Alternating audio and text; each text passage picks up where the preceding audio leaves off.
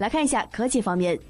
六号是小米公司成立五周年，小米科技 CEO 雷军发布内部邮件，回顾了五年以来的征程。在他看来，新的五年市场竞争日益激烈，新的对手在不断涌入，这注定了未来五年将是惨烈的五年。他在内部邮件中表示，五年前的今天，二零一零年四月六日，北京中关村宝福寺桥银谷大厦八零七室，十四个人一起喝了碗小米粥，一家小公司就开张了，小米就这样悄悄创办了。今天，请大家和我们一起祝福小米生日快乐。此外，小米公司联合创始人、总裁林斌也发表微博表示：“五年前的今天，在北京银谷大厦，我们喝完小米粥，开始干革命。感谢一路有你。”